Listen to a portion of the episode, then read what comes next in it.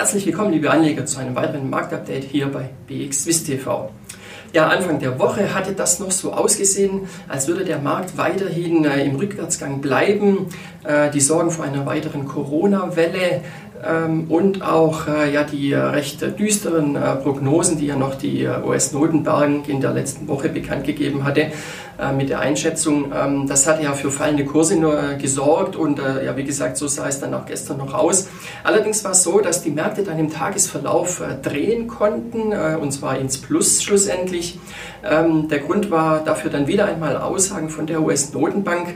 Diesmal hat man die positiv aufgenommen, denn die FED hat gesagt, dass man das Anleihekaufprogramm nun auch auf Unternehmensanleihen ausweiten möchte. Ähm, und auch ein äh, weiteres Konjunkturprogramm von der US-Regierung äh, wurde angekündigt und scheint in Planung. Ähm, dazu kam dann noch, ähm, in Japan hat äh, ebenfalls auch die Notenbank das ja, Corona-Paket noch einmal etwas weiter ausgebaut und das hat dann auch von der Seite her für positiven ja, Rückenwind oder für Rückenwind gesorgt. Der Schweizer Markt war auch gestern schon bereits etwas besser gelaufen als der DAX, auch gestern schon im Plus. Gestern lag es an den defensiven Werten werden. Die äh, Novartis und die Roche-Titel ähm, haben den Index ins Plus gehievt.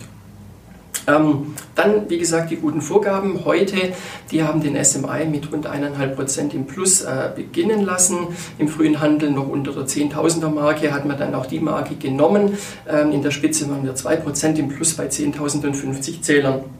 Äh, aktuell liegt der Index wiederum äh, ja, so oberhalb der 10.000er Marke. Ähm, die ähm, Titel sind an sich alle im Plus. Einzige Ausnahme ist Givaudan. Besonders gesucht sind Finanzwerte, aber auch äh, konjunktursensible Titel. Äh, allen voran Lafarge Holcim ist bei den größten Gewinnern zu finden. Man sagt, dass der Titel wohl besonders von dem dann angekündigten US-Konjunkturprogramm profitieren soll. Äh, auch wiederum bei den Gewinnern, wie so oft in der letzten Zeit, ist Lonza. Äh, hier wirken auch noch die positiven Nachrichten vom US-Partnerunternehmen Moderna nach, ähm, denn äh, das Unternehmen ist das erste amerikanische Unternehmen, das einen entwickelten Covid-19-Impfstoff am Menschen testen darf. Äh, und das sorgt eben auch für positive Vorzeichen bei Lonza. Die bestimmenden oder ja, die relevanten äh, Themen und Zahlen äh, werden auch in dieser Woche erneut die Konjunkturdaten aus aller Welt sein, hauptsächlich natürlich die Staaten, denn äh, nach wie vor ist es eben dann doch wichtig, dass eben die nun anstehenden Daten auch äh, das ein Stück weit äh, reflektieren, wie die Aktienkurse gelaufen sind. Ähm, heute ging es jetzt zum Beispiel los mit dem ZEW-Index, der ist jetzt um 11 Uhr gemeldet worden für Deutschland und auch für die Eurozone.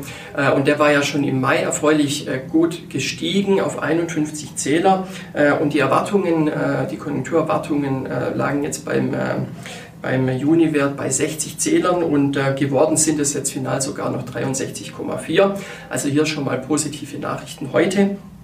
Äh, am heutigen Nachmittag, da stehen dann wiederum natürlich wie so oft die US-Daten im Fokus.